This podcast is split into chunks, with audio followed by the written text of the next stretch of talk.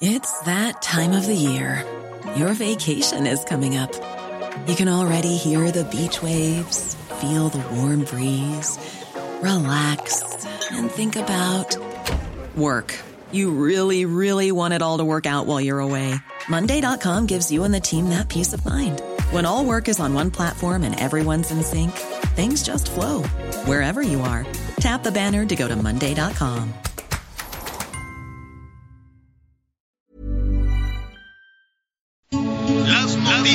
¿Qué tal? ¿Cómo le va? Buenas tardes. Estás a punto de escuchar Yo soy Javier Alatorre. las noticias con Javier Alatorre. La vamos a pasar muy bien. Comenzamos. Y nos fuimos en una, empezamos a la una. Y con la nota rápido nos dieron las tres. Perreamos toda la noche y nos dormimos a las diez.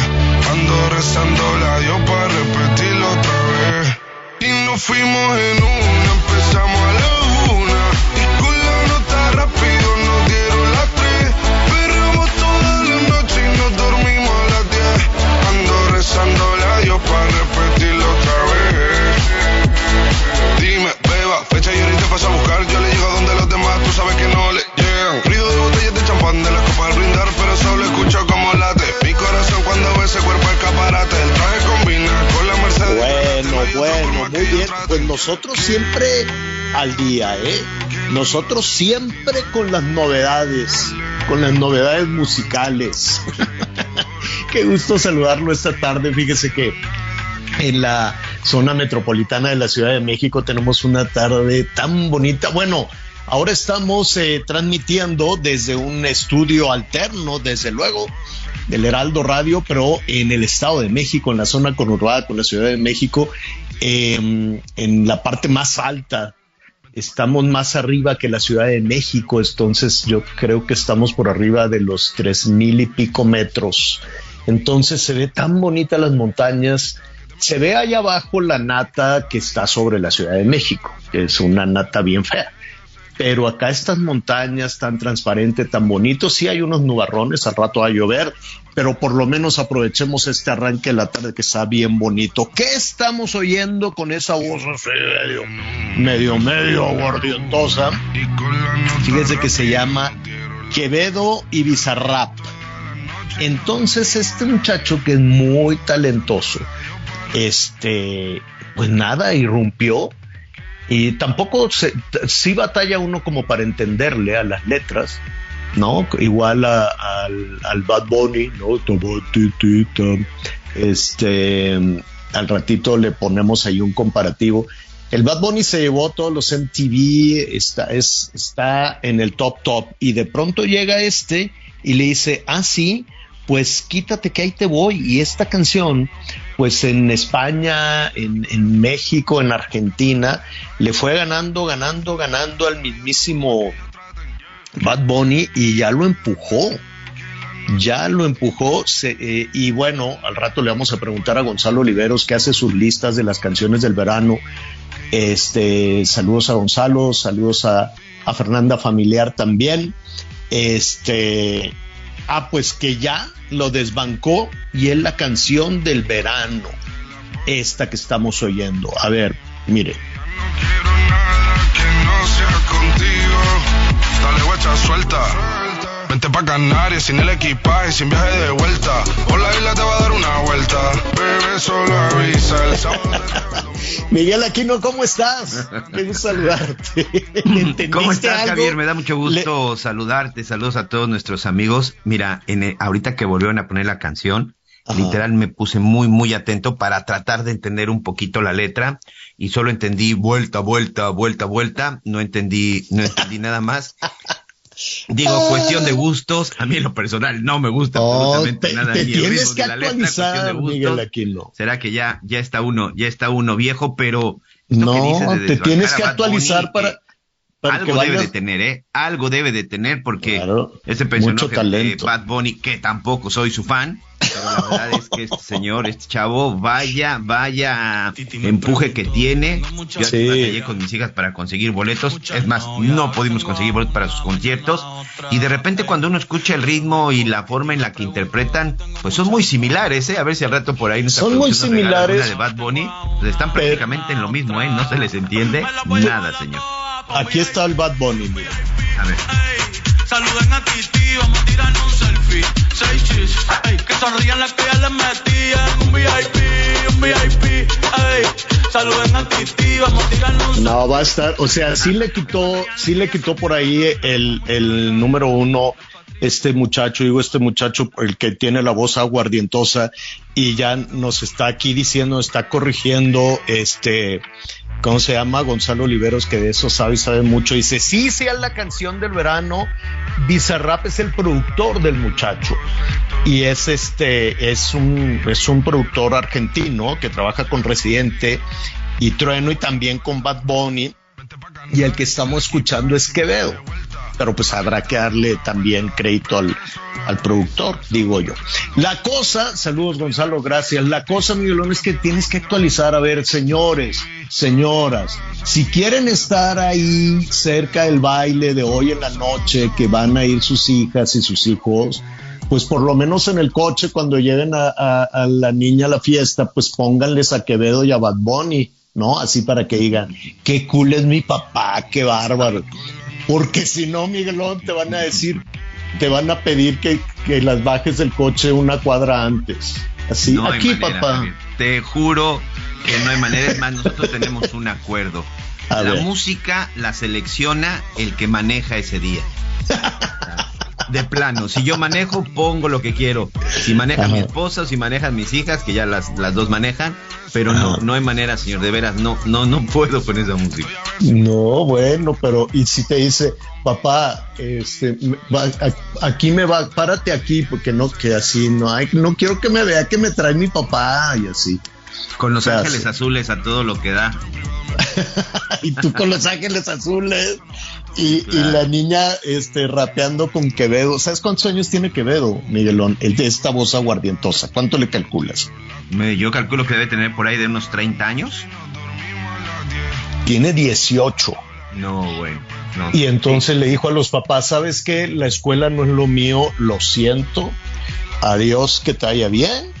Este, y el papá dijo, ah, no te voy a pagar tus sin- sinvergüenzadas. Pues no me importa, yo me voy a dedicar a la música.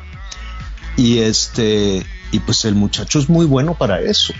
¿Sí? ¿No? Sí, sí. muy bueno para eso, que también es importante pues, la ruta, ¿no? Tener ahí un, buen productor, en fin, todo, esto.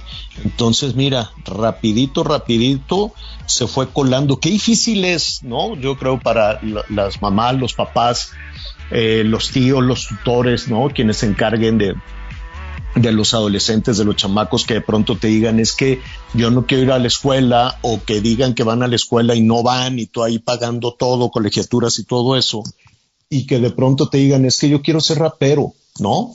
¿Qué, hubiera, qué hubieras dicho si una de tus niñas te dice, papá, es que yo quiero hacerme estos tatús y voy a hacer la, eh, voy a, voy a dedicarme a la música?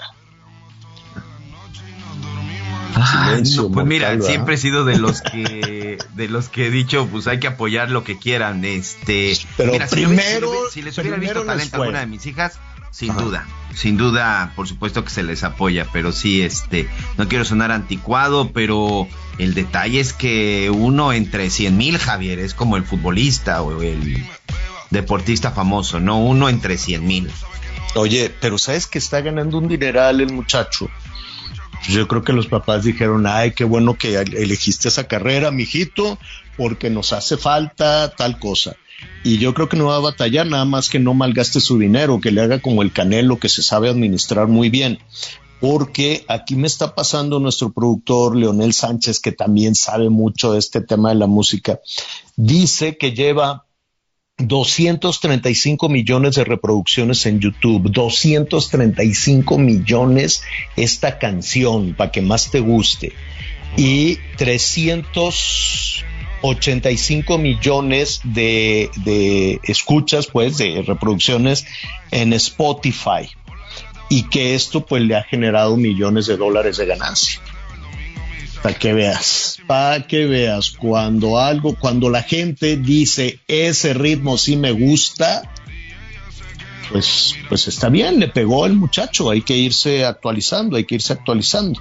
Para y ojalá que no sea que no sea como mucho solo de una canción, sino que venga tras otra, tras otra, como este chavo Bad Bunny, ¿no? Que sea que sea gente que llega al mercado, que se quede y que exista esa, Ahora, lo que no sé si tiene, si tiene como su disco, eso ya, ya le vamos a preguntar al rato. Ya muy pocos ya graban discos, ¿no, Javier? Ya, ya, nada más son de, de una canción, de subirlo a la plataforma, de subirlo a las redes. Ya muy pocos sacan discos, ya ya se acabaron las épocas de los LPs. Oye, sí, ya sonamos muy viejitos, ¿verdad? ¡Qué horror! ¿Te, acuerdas cuando invitabas a los artistas así? Eh, tenemos en el estudio a Lucía Méndez con su más reciente LP. Saludos a la Lucía Méndez, que bien me cae. Este, pero invitabas a los artistas que siempre venían a promocionar el sencillo, así le decían, el sencillo de su más reciente LP con 12 temas inéditos. Seis del lado A y seis del lado B. Sí, sí. Y además, y además muchos de los, de los locutores de radio eran famosos, eran influyentes, porque los artistas iban a las cabinas así de por favor, toca mi disco, por favor. Claro. era, era, ese era otro trabajo que tenían que realizar los artistas. Buscar quién tocara su música. Hoy no, hoy es muy sencillo todo. Oye, ¿cuál fue el, el, último, el último LP que te compraste, que te acuerdas? El último LP que compré, déjame decirte que fue uno de Leodan. De tráelo para oírlo. Sí, tengo uno por ahí de Leodan, señor. Ah, bueno. Yo fui el sábado pasado porque resulta que me compré una tornamesa, me compré un tocadiscos. Y entonces ahora voy a algunos eh, negocios en la Ciudad de México donde todavía tienen viniles. Y este, y, bueno, pues te vas ahí encontrando algunas, este, algunas joyitas, algo novedoso, ¿no? Mira, por ejemplo, encontré desde Dua Lipa un, un este, bueno, pero ese lo pedí, y, pero así en las donde en estos negocios que todavía puedes encontrar algún, algún, algún vinil, algún LP, encontré Nancy Sinatra, que está increíble, y al rato te digo por ahí la lista. Ahora, pues pedí a Rodrigo, mi sobrino, que me, que, pues depende, si son, si algunos son discos muy difíciles de encontrar, muy, muy, muy difíciles, otros son mucho más, eh, más sencillos. Entonces depende de lo raro el disco, el, precio, el costo, pero te puede costar desde 300 pesos hasta, no sé, dos mil y pico pesos cuando es un asunto muy raro, ¿no? Entonces, si quieres, regálame todos tus viniles, yo con mucho gusto los selecciono, los cuido, los limpio, porque pues, luego te, están así todos mugrosos, ¿no? Pero este, pero se oye, se oye increíblemente bien. No me acordaba del, del sonido del vinil y está padrísimo. Bueno, a mí me, me la verdad es que me, me gusta eso. Bueno, eh, va a ser un fin de semana pasado por agua. Atención, nuestros amigos que nos escuchan en la costa pacífico. Hay dos tormentas ahí pululando. Hay una que eh, se está formando, al ratito le voy a decir el nombre, ya le van a poner el nombre en un ratito más. Eh, está frente a las costas de Oaxaca y mientras le ponen el nombre, pues les va a dejar eh, muchísima, muchísima lluvia. En la parte de Guerrero, Guerrero y Oaxaca, pues siempre hay una, unas una es tu tocayo, ¿eh? Una es Javier, Javier, y Kai. Javier y Kai, así es. Javier está hacia, más hacia arriba, más hacia el norte y al ratito se va a ir a internar, no al ratito, por allá del, lunes, lunes, martes se va a internar en, en, el Pacífico, pero mientras va a dejar unos aguaceros tremendos en Baja California Sur y también le va a llegar algo de fresco a Baja California, pero muy poquito, que están con unos calorones. Saludos en Tijuana, saludos en Mexicali, en Caléxico, a nuestros amigos que nos escuchan allá también al otro lado de la frontera en California. No sabes, para este fin de semana, a ver, acabo eso y luego regreso a las lluvias. Los pronósticos, Miguel, hablan de entre 48.9 y 50 centígrados. 48.9 y 50 centígrados, Mexicali, Caléxico, todas estas eh, zonas de California que están con unos incendios que parece infierno, traen unas quemazones y unos ventarrones que nomás no paran. A ver si al ratito localizamos a María Elena García Villalobos que nos diga lo que está pasando. No hay agua, están este, pidiéndole a las personas eh, que utilicen el agua, por ejemplo, de las albercas. hay problemas también, dicen, ¿cómo vas a regar tu jardín? Y pues uno se mortifica y dice, ¿cómo vamos a dejar morir las plantas? Pero pues dicen, no, no hay agua. Y tienen toda una estrategia, toda una campaña ya de, de abastecimiento en California con un tema de sequía bárbaro, bárbaro. Sí traen, sí traen un problemón. Por cierto, a las Kardashian les pusieron una criticada de terror, una criticada de miedo, porque eh, no sé cómo, no sé si es público, pues, el, el recibo o el, el, consumo de agua de los famosos y los están ventaneando y le dicen, ¿cómo que tú consumes esta cantidad de agua? Entonces es una cosa terrible y las otras avergonzadas así, ay, no, perdón, es que yo me tenía que dar mis baños y nada. Entonces le dijeron, no, no seas así, ingrata del Señor, están cuidando el agua. Bueno, en unos calorones en esta parte de Baja California. Cuidado con el golpe de calor, está terrible y seguramente las altísimas temperaturas van a bajar hasta pues Caborca, Hermosillo, toda esta zona de, de, Sonora también. Nogales, ¿qué quiere que le diga? En Arizona también un calorón. Pero un poquito más para abajo son unas lluvias de Dios te guarde, porque esta tormenta, mi tocayo Javier, pues va cargadísimo de agua. Olvídese de los ventarrones, eh, sobre todo atención ahí los cabos y demás sí van a tener vientos muy importantes, no desafiar. Hay muchos turistas, ¿no? Que se van al antro, se levantan y dicen, ay, sí, qué olotas. Y no, no, no, cuidado. Mucho cuidado con eso. Y este, les va a llover fuerte.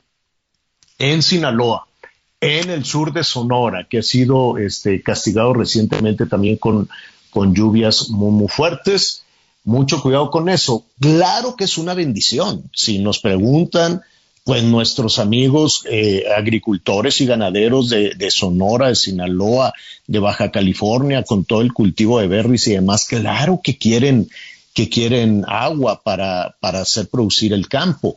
El problema es la infraestructura de los municipios, de las ciudades, y entonces a, todos los gobernantes les da por echarle la culpa a la naturaleza. Ay, es que con esto que nos pasó, es que con la lluvia, es que con los... No, es que nada, siempre llueve y llueve igual y se agradece. El agua es algo que hay que agradecer de rodillas. Pero pues vienen las inundaciones, ahí está la gente, aquí lo dijimos, Miguel, cuando les eh, llovió en Guaymas, allá en, en, en, eh, en Sonora y en Empalme, a ver, se tardaron en hacer un censo de vacilada. Han ido todos, ¿no? Fue el presidente, fue la Claudia Sheinbaum a hacer campaña para allá. ¿Por qué no se van del lado donde están los damnificados un poco para que le ponga más atención el municipio y el gobierno del estado? Aquí lo hemos dicho, no me digan que no pueden ayudar a 1.500 familias. Son 1.500 familias. Yo creo que el dinero sale hasta de los ahorros de los políticos sin tener que echar mano al presupuesto. Tienen mucho dinero, tienen bienes raíces, tienen negocios, tienen muchas cosas. Son familias pudientes y poderosas que luego se metieron a la política. Entonces, si no les ajusta el presupuesto, pues por lo menos que regresen a algo, no sé. Me, me parece absurdo que no puedan ayudar ese número de familias no son desastres tan grandes como los de Tabasco, los de Veracruz, los de Chiapas, los de Guerrero, que tampoco pasa nada, pero está muy focalizado y sí podían ayudar a ese número de personas.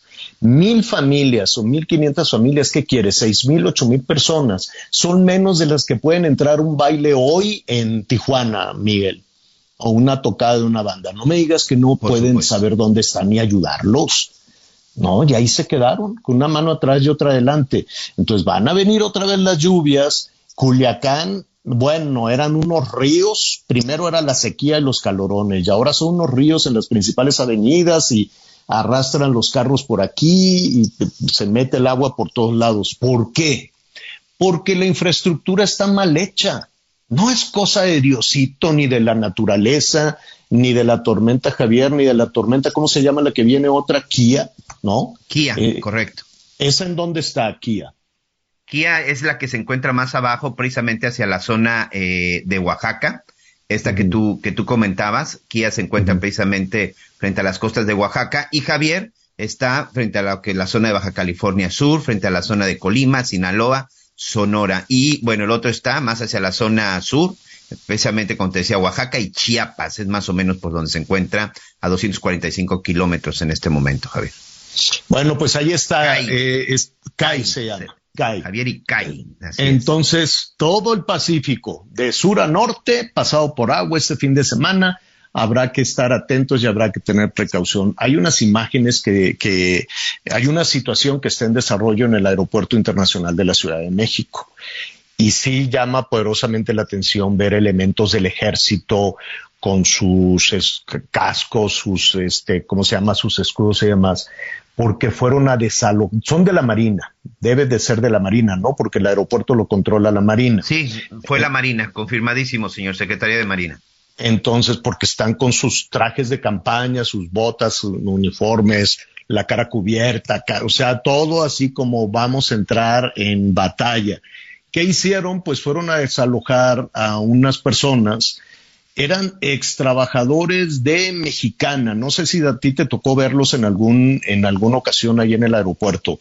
Ocuparon un área muy grande del aeropuerto Benito Juárez, donde antes estaban las eh, los cómo se llama para los mostradores de, de Mexicana Aviación, que nomás ya ya ya Mexicana ya tronó desde hace mucho. Entonces ahí se instalaron los trabajadores por años, ¿no? para protestar y que los liquiden y lo que tú quieres. Y empezaron a pedir ayuda hace muchos años y se organizaban y una hacía lonches, otra hacía pues bolsitas de aquello y la gente Incluso les también vendían accesorios para viaje, maletas o ah, luego fue creciendo para dormir, sí. Luego fue creciendo, entonces ocuparon un espacio realmente muy grande que cualquier empresario diría, oye, pues yo estoy buscando que me renten un pedacito en el aeropuerto porque ya tenían restaurante, cafetería, tienda de maletas, tienda de regalos, ¿qué más? Pues era un área muy grande, eh, Miguelón, ¿no? Tenían hasta figuras de aviones o la mascota o logotipos de mexicana. Vendían incluso, te vendían aviones y te vendían este playeras y todo lo que tenía que ver con mexicana. Sí, finalmente lo convirtieron eso en una en una tienda, tienda, un restaurante y tienda, Javier. ¿Y qué pasó? Llegó la Marina y les dijo, pa' afuera, sin negociar ni nada, ¿no? Nada Así es, después de nueve años, en este momento de hecho está el operativo por parte de la Secretaría de Marina, hay unas imágenes ahí que llegaron con, eh, pues incluso uniformados, con este de, de granaderos, ahí con, con protección tanto de casco, escudos y equipo, equipo antimotín y literal les echaron todo para afuera. Se encuentra exactamente sobre la banqueta por donde pasan, este, donde llegan los vehículos en el aeropuerto internacional de la Ciudad de México. Esto es más o menos a la altura de la puerta número 3. Es ahí ahorita donde está el caos y en donde están llegando algunos camiones para llevarse pues todas las pertenencias, porque literal le sacaron hasta el perico, señor. Sí, pues es que ya se habían apropiado de, de un área que, que además es terreno federal, y es un área comercialmente muy codiciada, Miguel, ¿no? Porque no, no sé cuántos metros, pero más de 200 metros sí son, ¿no? Seguramente, no lo sé. Entonces eh, eh, yo quiero suponer que ahora la Marina dice, sacamos a estos, dividimos aquí y tal vez van a ser mostradores de líneas aéreas o van a ser restaurantes o farmacias o veto a saber, ¿no? Pero pues sí, yo quiero suponer que la administración del aeropuerto, que no, nunca quiso actuar, pues estaba registrando pérdidas con ese, con esa extensión de terreno. ¿Qué van a decir los trabajadores de Mexicana? Pues hay que, ya, ya veremos. ¿Qué pasó con ellos? ¿Los liquidaron? ¿No los liquidaron? Eh, no, no, siguen todavía muchos en esta parte del proceso. en este, en este pleito, en este pleito de concurso mercantil, Javier, precisamente ellos empezaron a vender y empezaron a, trabajar ahí eh, con algunas cosas para obtener dinero y muchos de ellos se mantuvieron en esa zona porque no fueron liquidados como debían. No todos, algunos sí recibieron liquidaciones, pero los que se quedaron era por ese motivo. Oye, en el saludo se te fue media hora, Miguelón. Vamos a hacer una pausa. Vamos a hacer una pausa y seguimos Tratando saludando. de descifrar la música de hoy. Ahí se nos fue el primer bloque, señor. Está bueno. Volvemos. Quédate, que la noche sin ti duele. Tengo en la mente la pose y todo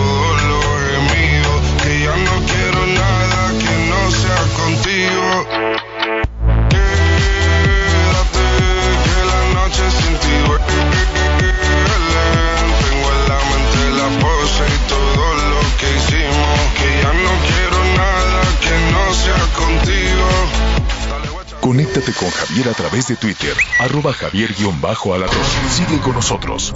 Volvemos con más noticias. antes que los demás. Heraldo Radio, la H se lee, se comparte, se ve y ahora también se escucha.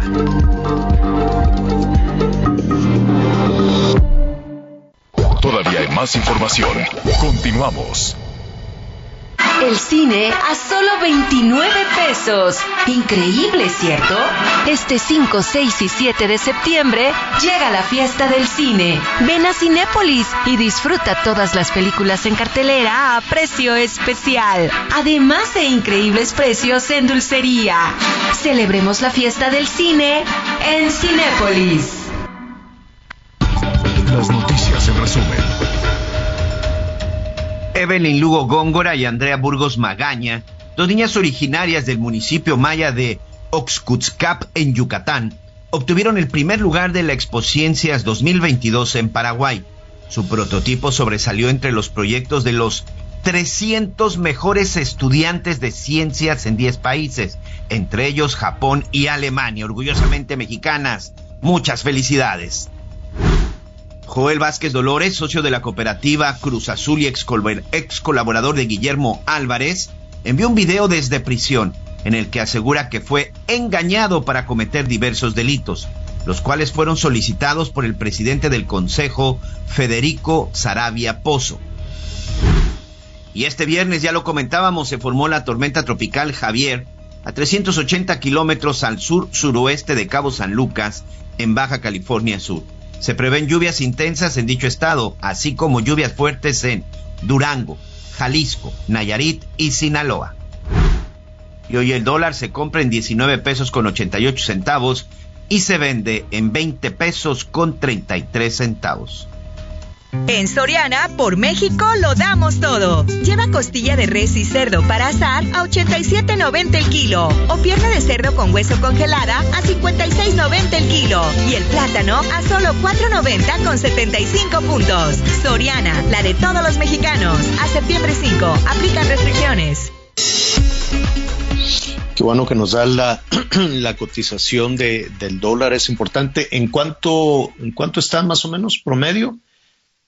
Mira, el día de hoy el dólar Ajá. está en promedio a 19 pesos con 88 centavos a la compra. La gente que vaya a querer vender sus dólares en eso se los van a pagar.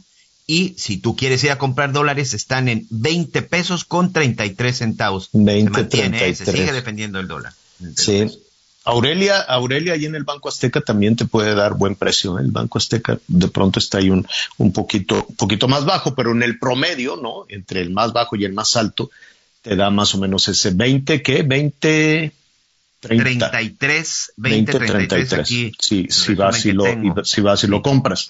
En el aeropuerto también te pue- puedes encontrar este, en ocasiones cotización más, más baja. En fin, sí se ha mantenido el dólar y este es uno de los temas que promueve mucho eh, el, gobierno federal. Este, mire, hay dos situaciones, las remesas, que ayer, ayer le estuvimos, eh, ayer le ofrecimos el, el dato de nueva cuenta, se abre, se, ¿cómo se dice? Se rompe un, un récord en el envío de dinero de nuestras paisanas y nuestros paisanos al otro lado de la frontera. Son admirables, verdaderamente admirables. Este, este año tuve la oportunidad de hacer unos reportajes en, en, Nueva York, otros reportajes en, en Colorado y de reunirme con trabajadores de este, mexicanos, ¿no? Depende también la zona. En Nueva York hay mucho poblano, mucho trabajador de, de Puebla que busca el contacto, busca la manera de, de llegar hasta aquellos lugares. Ahora imagínese hasta Colorado, por allá lejísimos, de allá sabes de dónde hay mucho, Miguel, de, de Chihuahua, hay mucho migrante también de Chihuahua. Toda la parte de los eh, migrantes de las zonas mucho más pobres de nuestro país, pues eh, van batallando para llegar a, a contratarse a trabajos pesadísimos en, en California, pesadísimos también en Texas, y si no nuestros amigos que nos están sintonizando allá en los Estados Unidos que nos lo digan, pero trabajan de una manera formidable. ¿A qué voy? Que los mexicanos sabemos trabajar. De hecho, en mediciones internacionales, los mexicanos somos de las sociedades que más trabajamos y que menos este premio al, esfuerzo, al trabajo recibimos, ¿no? Trabajamos muchísimas horas, muchísimas horas y los ingresos pues son muy chafas, son, son realmente no, no concuerdan con el esfuerzo que se hace. Por eso es muy valorado el trabajo de nuestras paisanas y nuestros paisanos allá en los Estados Unidos. Me dio mucho gusto ver cómo en este tema de, de, pandemia, que por alguna razón muchas personas decidieron ya no trabajar, ¿no? Dedicarse a, pues a no sé, a vivir de las ayudas. También allá en Estados Unidos, ¿eh? no crea que nada más aquí en México, quedaron muchos puestos de trabajo ya un poquito mejores para eh, para muchísimos mexicanos y te lo decían con mucho orgullo y de pronto pues te los encontrabas en un lado y dice, ah, es que aquí trabajo tales días, acá trabajo tales días, los días que descanso en un lugar pues vengo y trabajo en este. Hacen un esfuerzo enorme y mandan mucho dinero. Ahora, estas remesas, este em, récord en el envío de remesas que en julio, tenemos eh, la, medición de julio fue de 5.297 millones de dólares. Es un friego de dinero. 5.297 millones de dólares. Esto es un incremento de 16.5.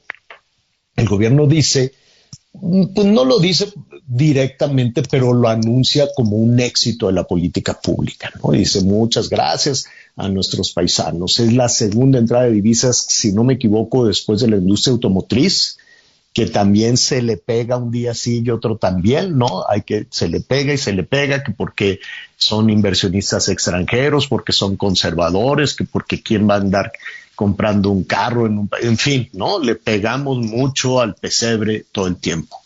Esos aspiracionistas, Javier, esos aspiracionistas que quieren un carro y cosas por el estilo. Entonces, eso no un éxito de la política pública, eso no un éxito de, eh, de los este, funcionarios públicos, ¿no? Y esto, aquí también sumo, por ejemplo, la situación del dólar, porque también se dice, hemos mantenido la cotización del dólar, no hemos, no hemos tenido ninguna devaluación. Es gracias a el buen actuar de los funcionarios, de los integrantes del gabinete del, presidente, o es gracias al Banco de México y es gracias a la economía norteamericana que va creciendo y que por ello nuestros paisanos nos pueden enviar más dinero o es gracias a que va aumentando el número de migrantes que salen de este país porque aquí no encuentran cómo,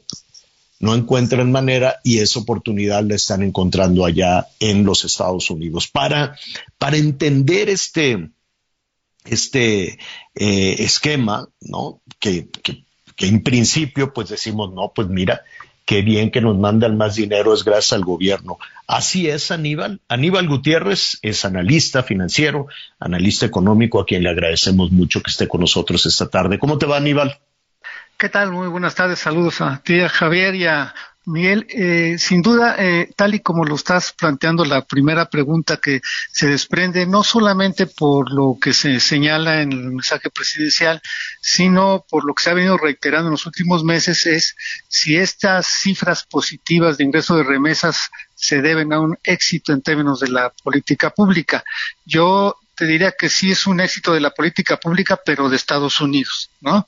Mm. En donde se ha habido precisamente apoyos durante la pandemia a distintos tipos de empresas, ha habido un apoyo al consumo y claro, hoy están en este debate de qué tanto la inflación que hoy tienen se debe a esos apoyos o más bien por la ruptura de los circuitos de producción en donde no hay insumos, se cayó la producción en tal o cual cadena de valor y por lo tanto es más caro producir hoy bienes.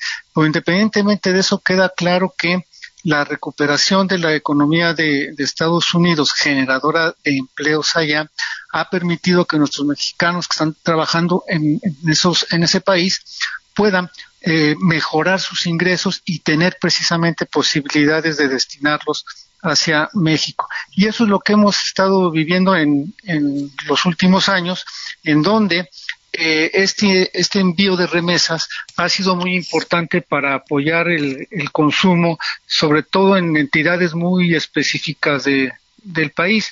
Y como bien decías, dándole el seguimiento a todo este esquema de remesas, eh, hablabas de las cifras récord que hoy tenemos tan solo al eh, el periodo enero-julio de cerca de 33 mil millones de dólares, pues revisando la historia de esto podemos encontrar que en 2010 la cifra era de 21 mil millones de dólares, en 2015 era de 24 mil 700 millones de dólares.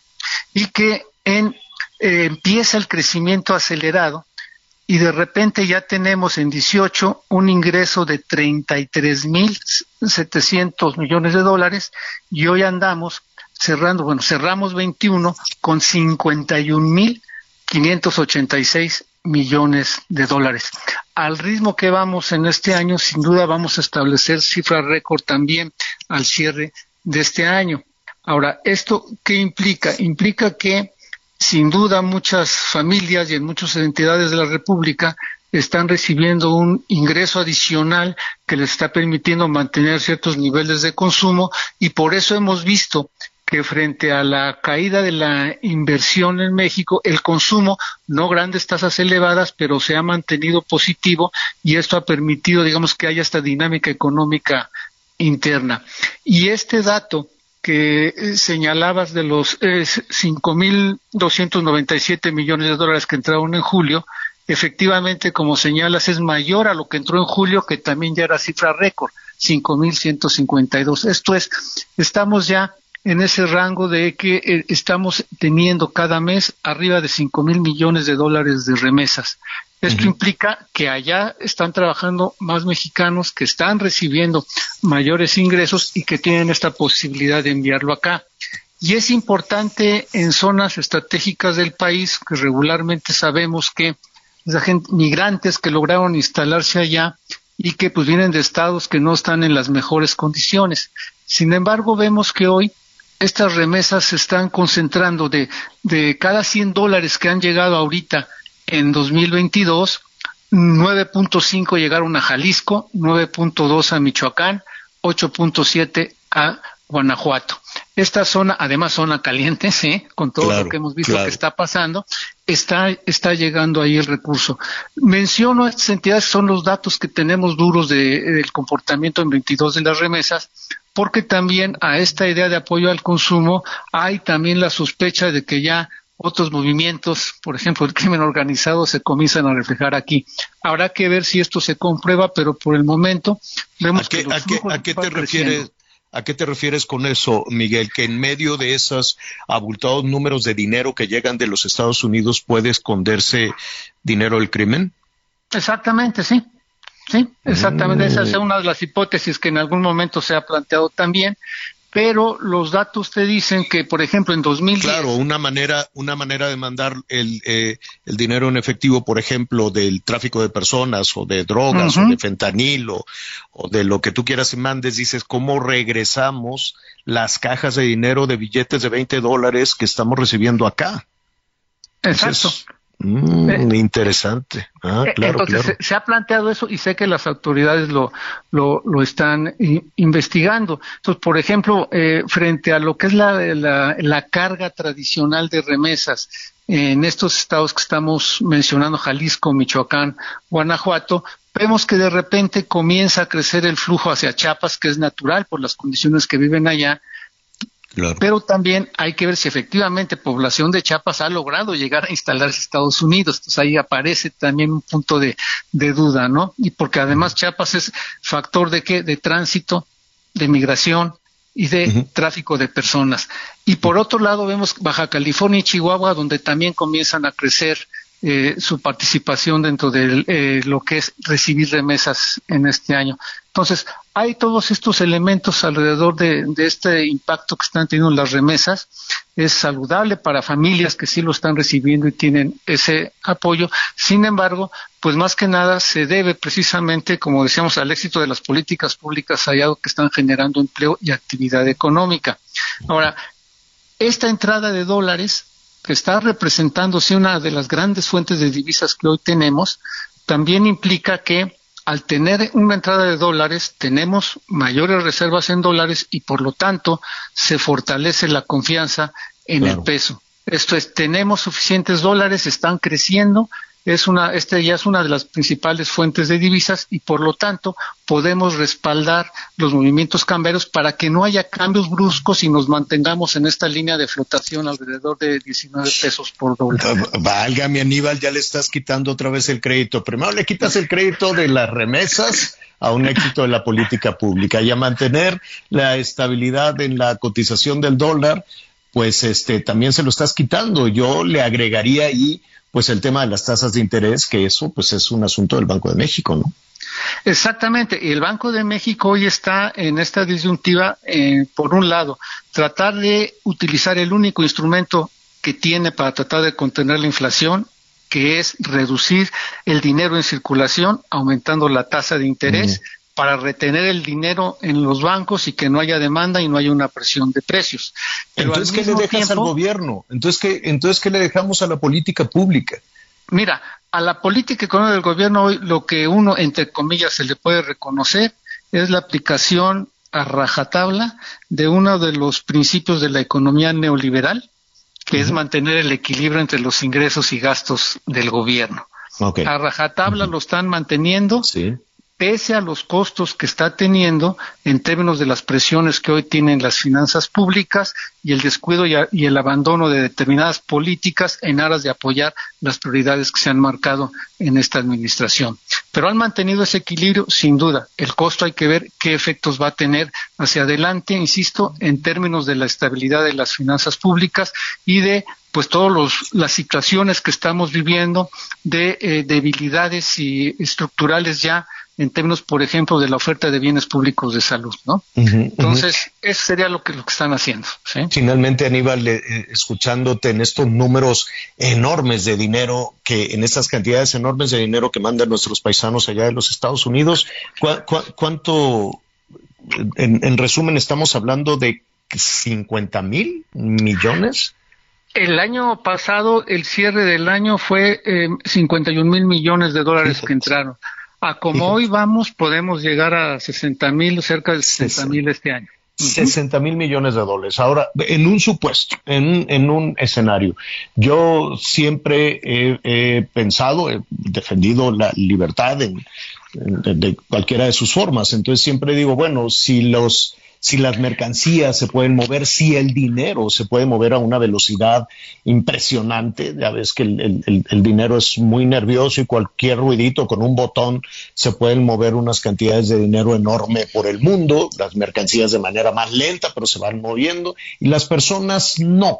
¿no? Para, para las personas eh, eh, de pronto parece que son eh, algo muchísimo menor que el dinero o que, los, o que las mercancías, entonces hay muchas restricciones a su movilidad. A mí me gustaría que no fuera de esa manera. Pensando en esa cantidad de dinero, ¿te imaginas qué pasaría si la política pública defendiera, ayudara, encontrara, junto con Estados Unidos y Canadá, una forma de que las trabajadoras y los trabajadores por temporadas pudieran ir y venir y encontrar beneficios seguros para el mercado de Estados Unidos, para, el, para la economía mexicana y sobre todo para los trabajadores, porque llegar a trabajar allá tuvieron que pasar por vejaciones, por extorsiones de la migra mexicana, de la Guardia Nacional, de la policía, de los traficantes de personas, las penurias que te, lanza de tu sitio, de, de tu terruño, la violencia, la pobreza. Imagínate darle forma, una forma legal, ahí sí se podría reconocer la tarea del Estado, ¿no crees?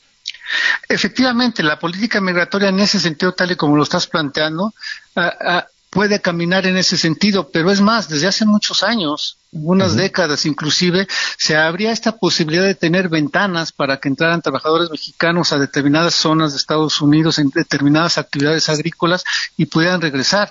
Y esto ya bien se habían hecho algunos experimentos, pero creo que hoy como están las cosas es muy pues importante avanzar avanzar en esto.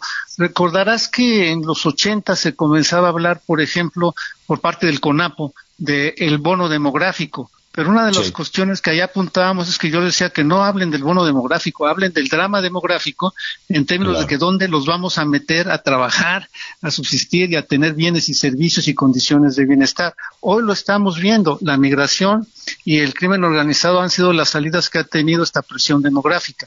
Por eso sí sería importante tener estos esquemas de acuerdos. Canadá tiene mucha experiencia en ese sentido también para poder tener eh, muy bien reglamentado y ordenado estos movimientos migratorios y estos flujos del trabajo entre Estados Unidos y México. Y que fuera, y que fuera de ida y vuelta. ¿No? Y que fuera de ida y vuelta y que, y, y que también algunas eh, empresas eh, que no necesariamente son norteamericanas, son empresas internacionales, son corporativos internacionales, tuvieran la posibilidad de, oye, pues me voy a ir a establecer allá donde está la mano de obra y donde está el capital, ¿no? Pero, pues en medio tenemos todas estas discusiones de soberanía y de conservadurismo y de tantas cosas que, que lo, es, es increíble, lo, lo estamos viendo desde hace muchísimo tiempo, tal como tú perfectamente lo señalas, y por alguna razón no lo hacemos ni allá ni acá. Y efectivamente, y es una ventana de oportunidad para nosotros y para ellos en términos de garantizar este flujo de, trabajo. Integrar un verdadero bloque de Norteamérica, integrar un verdadero bloque de, Exactamente. ¿no? Si estamos hablando de esta idea de liberación de libre mercado, pues ya está libre el capital, ¿no? ¿Por qué no está libre el trabajo? Este es, Exactamente. Qué buen está tema. Libre el comercio. Exacto. Digo, ahora con todos estos tropezones tremendos a propósito de la pandemia, pero ahí está. ¿Qué te parece si ah, seguimos con ese tema buscando las alternativas y además Aníbal invitamos invitamos a otras voces para poder eh, poner sobre la mesa, ¿no? Estos estos asuntos que de pronto se ven apagados por los temas electorales, los temas políticos o los eh, temas encendidos de pronto, ¿no? Las percepciones de soberanía. Aníbal, te agradezco, te agradezco muchísimo que nos ayudes a, poner en su justa dimensión este tema. Buena noticia, desde luego, para 10 millones de familias, pero eh, Ah, no, 10 millones de personas, no 10 millones de familias. 10 millones de personas. sí, 10 millones, ya, ya, ya, me estaba yo pasando. Aníbal Gutiérrez, analista financiero, buen fin de semana y muchísimas gracias. Gracias Miguel, gracias Javier, un saludo a toda la audiencia, nos vemos. Gracias, hasta pronto. Pues sí, tengo no, Oye, ¿qué, fíjate que no, no había escuchado y ahí sí este, me declaro incluso hasta culpable ese gran análisis que nos acaba de regalar Aníbal. Cierto, el dinero del narcotráfico finalmente termina regresando a México, Javier, porque la cadena es muy sencilla. Se, va el se va la droga a los Estados Unidos, allá se vende, pero ese dinero va de vuelta. ¿Cómo la, ¿Cómo la traes, no? Antes lo metían en unas avionetas, las cartones estos con los billetes de 20 dólares que luego los tenían que lavar aquí y andaban ahí abriendo que las casas de bolsa y andaban vendiendo dólares baratos en, en distintos puntos de la frontera. La gente iba y, le, y compraba estos dólares en, en las casas incluso, ¿no? En diferentes partes del país. Y después dicen, esto no se ha confirmado, ¿no? Pero dicen, oye, ¿y si lo mandamos como si fueran remesas producto del trabajo? Ah, y entonces va creciendo y creciendo y creciendo. Claro que Si el gobierno le jala por ahí y encuentra algo indebido, pues se vas a quedar sin ese ingreso. Y, a ver, digo, es un ingreso absolutamente criminal e ilegal en caso de que se confirme. Ha estado por ahí dando vueltas y dando vueltas y diciendo, ¿por qué crece tanto? ¿Por qué cada mes se rompe récord, se rompe récord? Y sí, algunos analistas dicen, pues porque ahí en la panza de ese ingreso viene dinero malo, dinero sangriento. Entonces, sí, es una ecuación compleja. Confirmarlo es muy difícil, Miguel, pero la discusión ahí está desde hace tiempo, ¿no? Sí, sin duda. Y al final, que no se nos olvide que ese dinero que está llegando a Estados Unidos, pues fue de, del papá, fue del hermano, fue de la mamá, fue de la hija que tuvo que dejar México por falta de oportunidades y que tuvo que ir a Estados Unidos a trabajar de lo que sea y muchas veces en condiciones inhumanas para precisamente pues dar las cifras que hoy para, para no quedarnos con un malentendido el dinero que llega, que rompe los récords, es dinero bueno de trabajadoras y trabajadores mexicanos. Hay una sospecha de que un poquito puede estar ahí escondido. Hacemos una pausa y volvemos. Cuando cae la noche, siempre me tira. Le digo los planes y si la busco de una se activa. Tráete la ropa si tal le acaba el party. Yo te un ladito. There's never been a faster or easier way to start your weight loss journey than with PlushCare. PlushCare accepts most insurance plans and gives you online access to board-certified physicians who can prescribe FDA-approved weight loss medications like Wigovi and Zepbound for those who qualify. Take charge of your health and speak with a board-certified physician about a weight loss plan that's right for you. Get started today at plushcare.com slash weight loss. That's plushcare.com slash weight loss. plushcare.com slash weight loss.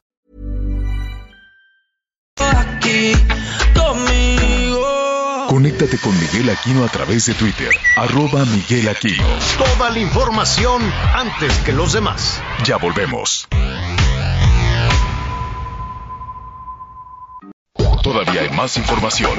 Continuamos. Bueno, eh, bueno, muy bien. Eh, continuamos. Estamos entrando a la segunda, a la segunda parte del eh, del programa. Antes de, de continuar con, con algunos temas, vamos a saludar a Anita Lomelí. ¿Cómo estás, Anita? Pues aquí esperando a que me hagan caso, ¿cómo están? Muy buenas tardes, qué gusto saludarlos, Miguelito Es que estabas muy pero. Estaban muy intensos, por eso guardé prudencia. Me parece muy bien.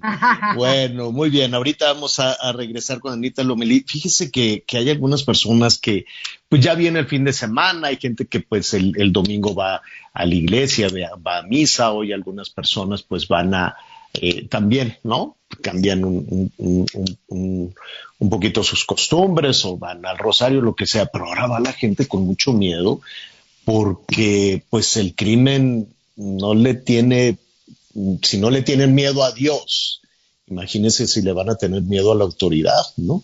Entonces en la Ciudad de México se ha desatado una ola de asaltos a parroquias, e iglesias, entonces, pues van y, se roban, asaltan a las personas ahí a media misa, cachetean a los padres, arrastran a los monaguillos, se roban las, las limosnas, se roban las imágenes, el arte sacro, este, el cáliz, todo se lo roban. Órale, vámonos. ¿Y qué va, y qué va a hacer la gente? ¿Qué van a hacer ahí las señoras en el rosario? Este, nada.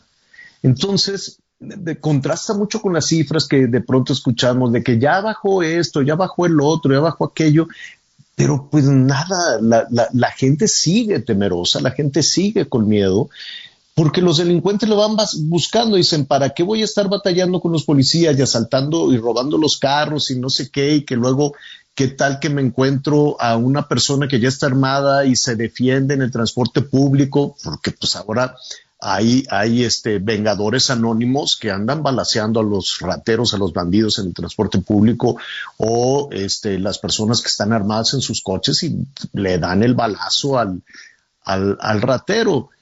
Están modificando, los rateros están modificando sus formas de atracar, se están metiendo mucho a los celulares. Se están metiendo mucho a las tabletas, mucho con los más jóvenes, mucho con los adultos mayores y hacen estos fraudes, estos chantajes y de plano van a ver si mataron a dos sacerdotes jesuitas, si no ha pasado nada, si abofetearon les pusieron unas golpizas a los padres ahí en, en Guanajuato y tampoco ha pasado nada, que no se metan con la gente que va a misa pues ya la gente va a misa con muchísimo miedo. Al ratito le vamos a decir, parece que ya agarraron unos bandidos, no Miguel, o por lo menos a uno que había saltado como... A uno, a nueve.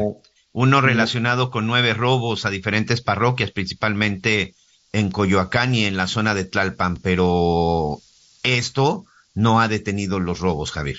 No, no, y entonces puede que baje esta parte que dicen, pues ya bajó el secuestro, pues sí, porque dicen, ¿para qué secuestro si voy y puedo asaltar a todas las viejitas que están en misa hoy en la noche? ¿No? Les quito sus joyitas, sus cadenitas, su dinero y me robo las limosnas. Es, es terrible lo, lo que estamos viviendo y para algunos eh, transportistas, para algunos empresarios también nos han dicho las carreteras son el demonio, las carreteras asaltan al transportista, se roban las, eh, las mercancías, en fin, es un asunto complicado.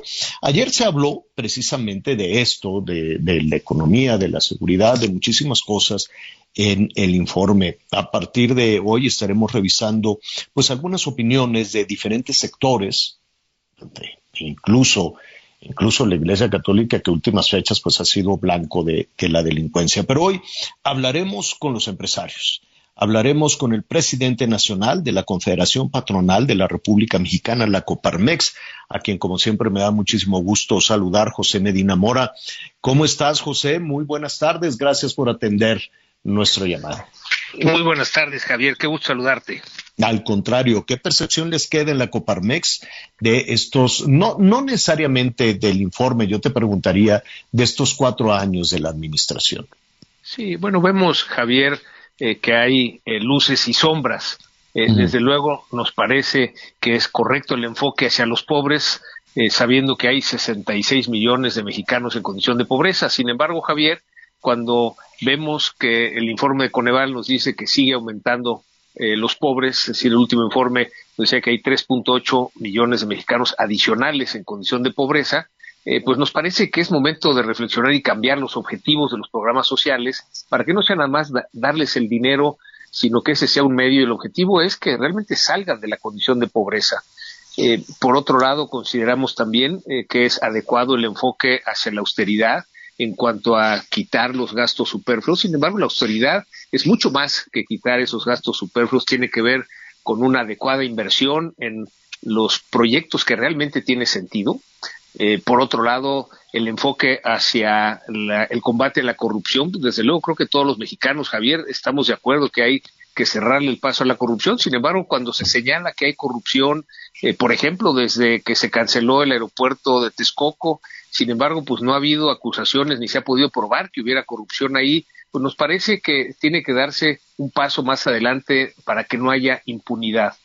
Eh, vemos en estos cuatro años, Javier, que ha habido una apertura al diálogo eh, por parte del gobierno con eh, la, iniciativa privada. Esto ha permitido que se llegue a consensos, por ejemplo, en la ley de subcontratación, también en, en el acuerdo, en el PASIC, este acuerdo eh, de, en donde los empresarios y el gobierno de manera voluntaria eh, han accedido a contener eh, un poco la inflación. Sabemos que son causas internacionales, pero algo se ha podido contener, es decir, 8.6 es muy alto, sin embargo, pues más bajo de lo que está en otros países de América Latina y Europa.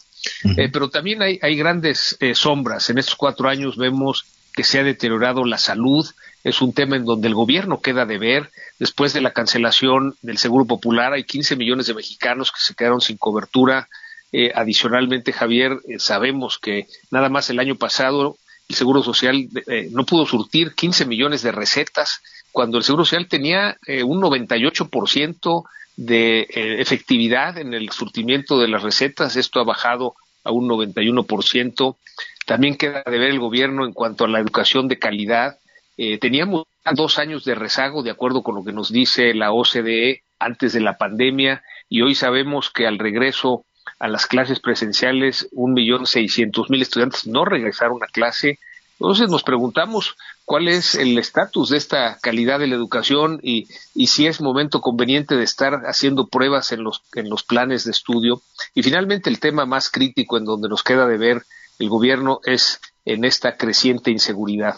Adicionalmente a los eventos de violencia que vimos en las últimas semanas en siete estados de la República, pues es un hecho que en todo el país hay esta creciente inseguridad y hay este reclamo de la ciudadanía de recuperar el México en paz que todos queremos, Javier. Sí, y finalmente de lo que de lo que se trata es de pues de jalar todos juntos, ¿no? Como tú bien señalas en este tema de claroscuros, ¿a ustedes se les ha tomado en cuenta? Sí, digamos, hay esa eh, apertura para el diálogo. Eh, no, no quiere decir que nos eh, hagan caso en lo que proponemos, pero al menos sí hay esa escucha y eso ha permitido, por ejemplo, trabajar en colaboración con la Secretaría de Economía para el plan de reactivación económica o con la Secretaría del Trabajo en este ley de subcontratación y ahora en la implementación de la nueva ley laboral eh, con la Secretaría de Hacienda en este plan para contener, aunque sea un poco, la inflación. En fin, eh, cada vez que vemos que hay algo que no funciona en el país, hacemos propuestas, a veces nos hacen caso, a veces no, Javier. Sí, porque independientemente de las propuestas, José, estamos platicando con José Medina Mora, presidente nacional de la Confederación Patronal de la República Mexicana, la Coparmex. Em, a final de cuentas, ustedes son los que generan los, los trabajos, los empleos. Eh, ustedes son los que pueden abrir o cerrar un, abrir o cerrar un negocio. Em, ¿qué, qué, qué tan difícil es eso en este momento cuando estamos entrando al quinto año de administración? Sí, bueno, por un lado, en esta parte económica, a ver si bien es cierto que se recuperaron los empleos que se habían perdido en los cinco meses que estuvo cerrada la economía eh, y nos tardamos 17 meses en recuperarlo. Es una realidad que todavía hay seis entidades del país en donde no se ha recuperado ese empleo y el nivel de la economía eh, eh, no se ha recuperado en lo que teníamos antes de la pandemia, con la tremenda caída de ocho y medio por ciento en el 2020, un rebote de apenas 5 por ciento el año pasado. Con el crecimiento de este año no llegaremos al nivel que teníamos en la economía eh, antes de la pandemia y seremos el, seremos el único país de la OCDE que no habremos recuperado el nivel de la economía. Las inversiones están detenidas, Javier, y ahí la causa es esta falta de certeza jurídica para la inversión. Es decir, cuando, por ejemplo, firmamos el Tratado de Libre Comercio del TEMEC y nos comprometimos a dar condiciones de igualdad a todas las empresas estadounidenses, eh, canadienses y mexicanas, pero luego aprobamos una ley de la industria eléctrica que le da preferencia a la Comisión Federal de Electricidad, eh, que va en contra de lo que firmamos en el TEMEC, pues esto genera esta incertidumbre jurídica de decir, a ver, eh, realmente México va a respetar lo que se firmó y esta incertidumbre nos tiene, hay proyectos de inversión eh, ya listos que están detenidos porque precisamente hay esa incertidumbre y eso se contagia también en los proyectos de inversión en las empresas mexicanas en México. Es decir, es importante que se respete el Estado de Derecho, que no se aprueben leyes que van en contra de la Constitución, eh, porque hemos decidido en este país que la Carta Magna es la máxima no, nada puede estar arriba de la Constitución, Javier. Claro, yo te preguntaría dos, dos cosas. Finalmente te robo un, un, minutito más. Cuando estamos hablando de, de confederación patronal, pues nos imaginamos los patrones, ¿no? Los empleadores, los patrones, los empresarios, son dos eh, conceptos que por alguna razón han sido satanizados, ¿no? Decir, ah, es que es un empresario, ah, es que es el patrón, y entonces es el depósito de todos los males. Y la verdad es que no vemos que en muchas ocasiones el patrón está generando con mucho esfuerzo tres empleos, cuatro empleos, pone una tortillería, pone una tienda, pone esto y ya es un patrón, ya es un, ya es un empresario que está batallando eh, muchísimo con trabas tremendas de corrupción, de reglamentación y en muchas ocasiones se rinde y decide integrarse al mercado informal, donde también tiene que pagar, donde también es extorsionado, y es un asunto muy complicado. No necesariamente son estas grandes empresas que quieren las reglas claras del juego, es decir, hay un sector que está batallando, que está sufriendo mucho. Eso por un lado. Y por otro lado, hay otro sector con un nivel de inversión importante que puede generar este, industrias modernas, con, con tecnología de punta, impulsar, jalar la economía nacional, pero que también está esperando, que también está eh, pues con mucha cautela. En ese sentido, ese empresario, estos dos extremos, el empresario que tiene el capital importante, ¿es, ¿es verdad que está sacando su dinero de México buscando un refugio seguro para su inversión? Y en el otro extremo, ¿qué ha pasado con los pequeños empresarios? Sí, eh, yo creo que lo, dices muy bien, Javier. Eh, hay que ser conscientes que el 95% de las empresas son microempresas, quiere decir que tienen de uno a diez eh, colaboradores. Y efectivamente están batallando cada día para sacar adelante ese negocio. Y luego hay un 4% de los de las empresas que son pequeñas empresas entre 11 y 50 colaboradores. De manera que ahí estamos hablando ya eh, del 99% de las empresas son micro y pequeñas empresas. Y son las que precisamente sufren por esta sobreregulación. Cada semana emitimos un reporte, Javier, de las nuevas normas, las nuevas regulaciones. Eh, el gobierno debiera facilitar el que estas, sobre todo micro y pequeñas empresas, pudieran operar, pero desgraciadamente hay de 15 a 20 nuevas regulaciones por semana. Esto impide. Por semana, regulaciones nuevas cada semana. Cada semana, sí, tenemos este reporte que se llama alerta regulatoria y, bueno, contrario a lo que el gobierno debe hacer, que es quitar regulaciones, pues cada semana aparecen nuevas regulaciones y esto pues va haciendo más difícil que sobre todo la micro y pequeña empresa eh, puedan salir adelante. El gran reto que tenemos en el país, Javier, es que estas grandes empresas puedan incorporar a las micro y pequeñas empresas en sus cadenas productivas de tal manera que en sobre todo en el sector exportador pueda ir ya integrado esa aportación de la micro y pequeña empresa porque efectivamente lo describes muy bien tenemos como dos realidades diferentes entre las grandes empresas y las micro y pequeñas empresas pero son estas micro y pequeñas empresas en donde está eh, son el mayor número de empresas donde están el, el eh, mayor número de colaboradores, de empleos generados y muchas veces, como bien lo señalas, se piensa en una empresa, pues solo en las grandes empresas, pero tenemos una gran cantidad de emprendedores, eh, de microempresas con tres, cinco colaboradores que todos los días trabajan para sacar Que hay que apoyar y que hay que orientar y que hay que decirles por dónde, ¿no? Exactamente. Es, impresionante. Pues te, agradezco muchísimo. Eh, esperemos continuar con esta, con esta conversación en el momento en que, en que tú lo dispongas, José, y hablemos de los capitales grandes. Se van, se quedan, buscan en dónde refugiarse y qué puede hacer México para mantener en México, todo, en, en, el país toda esa inversión. José, te agradezco muchísimo esta, esta primera parte de la conversación. Sí, con mucho gusto, Javier, y un saludo para toda tu audiencia. Gracias, es José Medina Moricasa, presidente nacional de la Coparmex. Vamos a hacer una pausa. No, tenemos información de los estados. Adelante.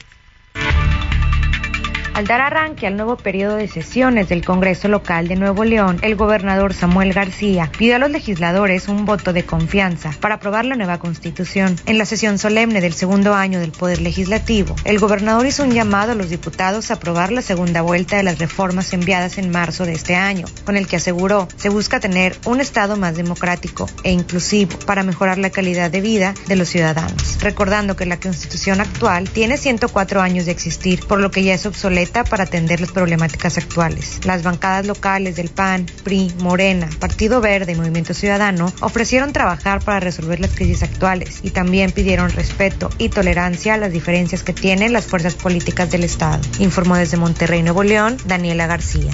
Un total de 107 personas del municipio de Acatepec, en la montaña de Guerrero, resultaron enfermas tras consumir agua de pozo y pozole en un evento religioso. De acuerdo con un comunicado de la Secretaría de Salud del Gobierno del Estado, el hecho ocurrió el miércoles en la colonia El Guayabo, donde los asistentes presentaron malestares tras tomar agua de Jamaica elaborada con agua de pozo y comer pozole de cerdo y de pollo. El reporte establece que entre 20 minutos y una hora después, las personas presentaban náuseas, vómito, distensión abdominal, mareos, somnolencia, y deshidratación. Únicamente seis personas fueron hospitalizadas, aunque su estado de salud se reporta como estable. Desde Guerrero, Carlos Navarrete. Un joven de 22 años identificado como David asesinó machetazos a su madre en el municipio de Santiago Tuxtla, ubicado en la zona sur del estado de Veracruz. Los vecinos capturaron al agresor y reportaron al número de emergencia 911 que había una mujer lesionada en la vía pública desangrándose. Al sitio acudieron paramédicos para brindar los primeros auxilios a Isabel López de 60 años, quien había sido atacada con un machete por su propio hijo. La señora fue trasladada en ambulancia al hospital de Santiago Tuxtla, pues presentaba una herida profunda en su pierna derecha. Sin embargo, la mujer falleció en el trayecto y llegó a la clínica sin signos vitales debido a que había perdido mucha sangre. El homicida fue detenido por los pobladores, quienes lo amarraron hasta ser puesto a disposición de las autoridades para que se le finquen responsabilidades por este crimen. Informó desde Veracruz Juan David Castilla. Bueno, se nos está aquí este juntando el mandado. Antes de que algo, de que algo suceda, Anita Miguel, vamos a saludar a la Salma Hayek. Qué bien me cae la Salma Hayek a mí. No hemos platicado con ella hace, hace ratito. Cada vez que, que viene, que viene a Veracruz, que viene a la Ciudad de México, pues tenemos ahí una oportunidad de platicar y se platica tan a gusto con la, con la Salma de todo, de las producciones, de ella, el cine, de lo que sea. Es tan sangre ligera esa señorita, esa señora, esta mujer, que me cae tan bien. Hoy es su cumpleaños, no sé cuántos cumple, pero se ve guapísima. 56.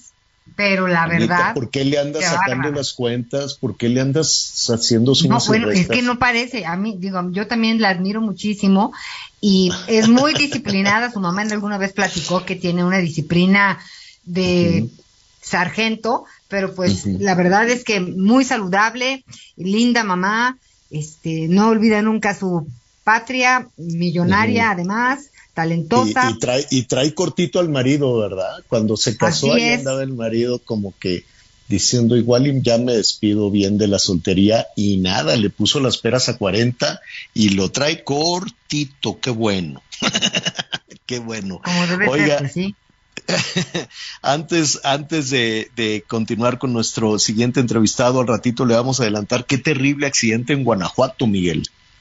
Así es, Javier, exactamente en, el, en la carretera federal número 45 entre los municipios de Silao y León. Esta mañana se registra un accidente donde hasta el momento se ha confirmado por lo menos la muerte de siete personas y es que se trataba de una unidad de transporte público, una de estas vans de pasajeros que choca contra contra un tráiler. Hay por lo menos 12 personas más que quienes se encuentran lesionadas, ya incluso el propio gobernador Diego Sinué ha dado ahí instrucciones y ha puesto en sus redes sociales que se le está brindando todo el apoyo y sobre todo, bueno, pues están atendiéndolos en los hospitales. Pero este accidente se registra, insisto, en el kilómetro 45 de la, perdón, en la carretera federal 45, exactamente entre los municipios de Silao y León. Todavía se encuentran ahí haciendo algunas labores, así que por favor, si alguno de tus amigos nos escucha en esta zona, hay que manejar con precaución.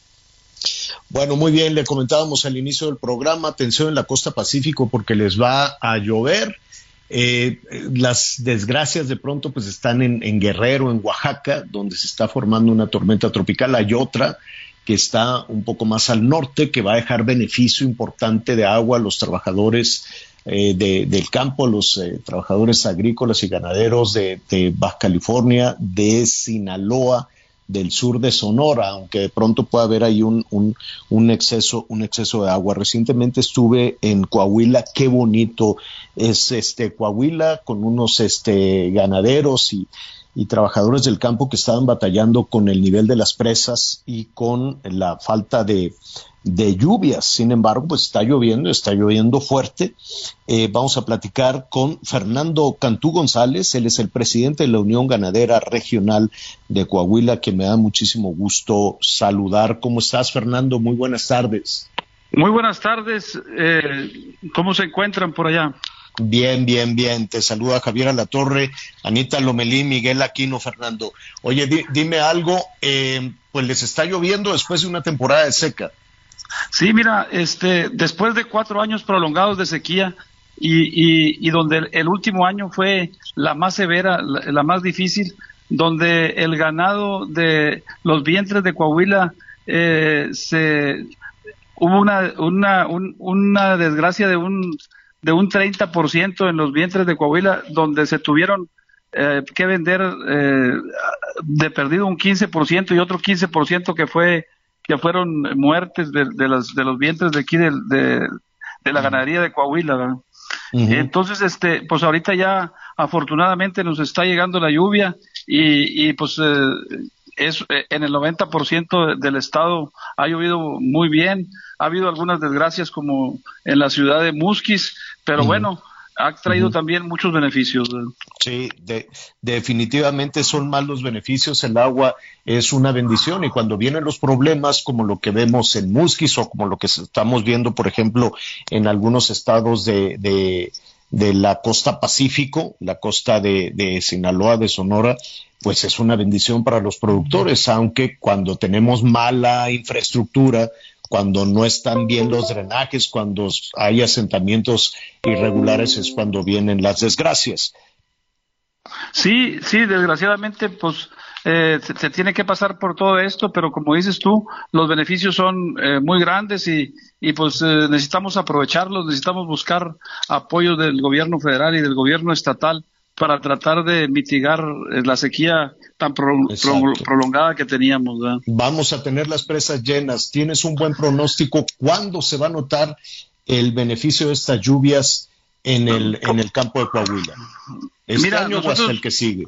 Nosotros creemos que, que tenemos que aprovechar desde, desde, este año, tenemos que buscar las siembras de forrajes de, de temporada de invierno, como la, como la avena, como los acates, este, y tenemos que eh, aprovechar desde este año y, y, sobre todo, pues como dices tú, a partir del otro año eh, debe de mejorar mucho más, ¿verdad? Pues les vamos a caer por allá para poder tener las imágenes, compartirlas eh, además en la televisión. Fernando, por lo pronto te agradezco esta plática, esta conversación corta, pero por allí estaremos si es, si es posible en los próximos días. Muchas gracias Javier y por acá los esperamos y por acá los atenderemos y les agradecemos mucho que vengan a tomar aquí este eh, nota de toda la situación. Gracias Fernando. Gusto saludarlos a todos. Hasta luego. Es Fernando Cantú, el presidente de los ganaderos allá en Coahuila. Una pausa.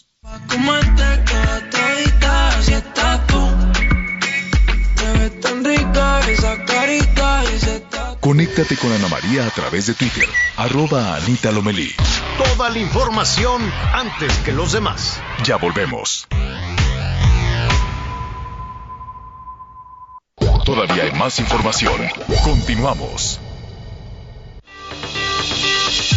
Expo Nacional Ferretera, el evento más grande de la industria ferretera en Latinoamérica, te invita este 8, 9 y 10 de septiembre en Guadalajara, Jalisco, a hacer negocios con más de 700 marcas participantes. Si vendes productos ferreteros y de la construcción o tienes un proyecto y necesitas proveedores, no te lo puedes perder. Regístrate gratis en www.expoferretera.com.mx. Te esperamos. Las noticias en resumen. Esta mañana un grupo de encapuchados tomó las instalaciones de la Preparatoria 5 de la UNAM y prohibieron el acceso a los alumnos.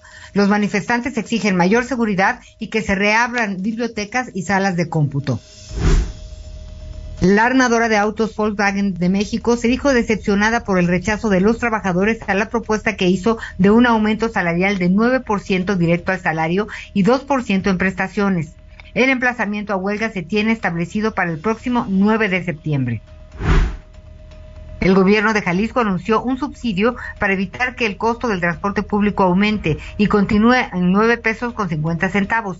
Indicó que se creó el Fondo de Apoyo para los Usuarios del Transporte Público con un monto de 500 millones de pesos para el 2023.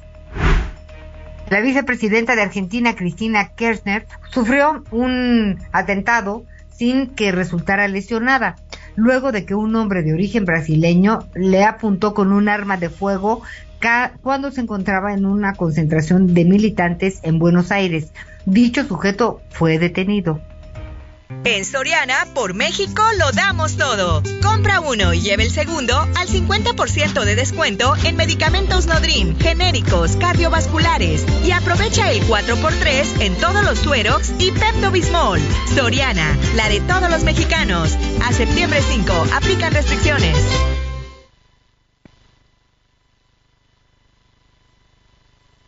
Muy bien, bueno, al ratito vamos a retomar este tema de este tema de Argentina. Digo, qué bueno que no pasó a mayores, qué bueno que no le dispararon a la Cristina eh, Fernández de Kirchner. Este, hay todo un revuelo, eh, allá discusiones, opiniones divididas también. Ya le, le, ya le estaré este, ofreciendo todos los, todos los detalles de lo que ahí está sucediendo, ¿no? Porque fue una situación, digo, qué bueno que no pasó a mayores, rara, pues sí, muy rara, ha generado muchas discusiones. Hoy se declaró día feriado, se asustaron tanto que dijeron, no, pues no, que nadie vaya a trabajar ni a la escuela ni nada. No entendí eso de declarar día feriado, pero pues bueno, más bien lo declararon para que se convirtiera en un asunto de carácter político de apoyo al gobierno, de apoyo a la vicepresidenta. Cristina Fernández es vicepresidenta.